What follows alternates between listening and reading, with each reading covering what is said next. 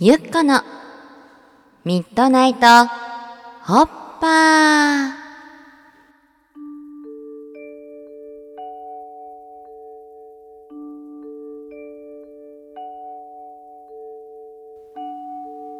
皆さんこんばんは。ラジオパーソナリティのゆっここときさらぎゆうこです。みんなは子供の頃苦手だったけど今は食べられるものってあるかな？ゆっここの前苦手だったホタルイカを食べてみたら美味しくてびっくりしたんだそれで同じように苦手だった生エビも今なら美味しいかなってチャレンジしてみたの。食べながらゆっこ思ったんだ。食べられるようになったからって美味しいと思うかは別の話だな。ってさてここでいただいたお便りを読みたいと思います。ゆっこさんこんばんは。最近この番組を知ってまとめて聞いてみた新参者です。ゆっこさんの語りが癖になってこれからも聞き続けたいなぁと思っています。ところでゆっこさんはハーブティーとか白湯とかよく温かいものを飲んでいるようですがこれはゆっこさんのこだわりですか？私は最近身の回りでいろいろと大変なことが起こって結構疲れてしまってます。なのでちゃんと自分を大事にしてあげなきゃなぁと思うのですがなかなかいい方法が見つからないです。いろいろとこだわっていそうなゆっこさんは自分をいたわるためにしていること。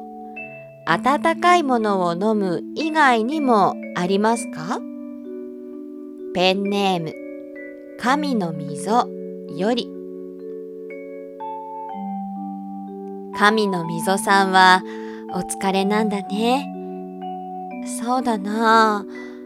ゆっこは温かいものを飲むときにお湯を沸かしてくれた5分前のゆっこが今ここにいるゆっこをいたわってくれてるって思うことがあるよ。そんな時は5分前のゆっこにありがとうって伝えるんだ。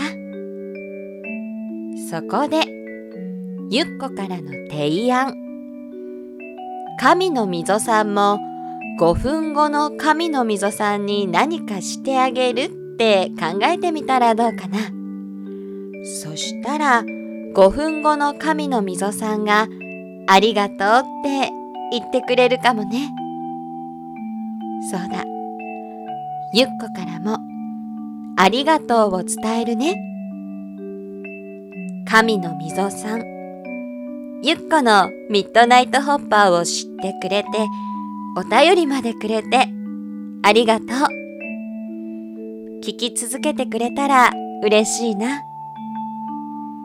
そして、このラジオを聴いてくれてるみんな、ゆっこのことをねぎらうために、Twitter で、ハッシュタグゆこみどをつけて感想を書いてくれたら嬉しいな。ゆこみどのみはカタカナ、それ以外はひらがなだよ。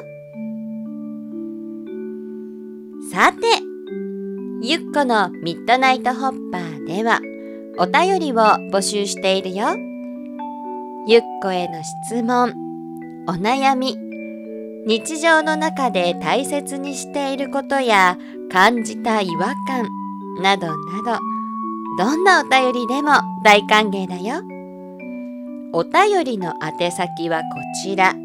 すべて小文字で、すこやかクラブあと gmail.com までタイトルにゆっこへのお便りと書いて送ってね。では、みんなの素敵な週末を願ってるよ。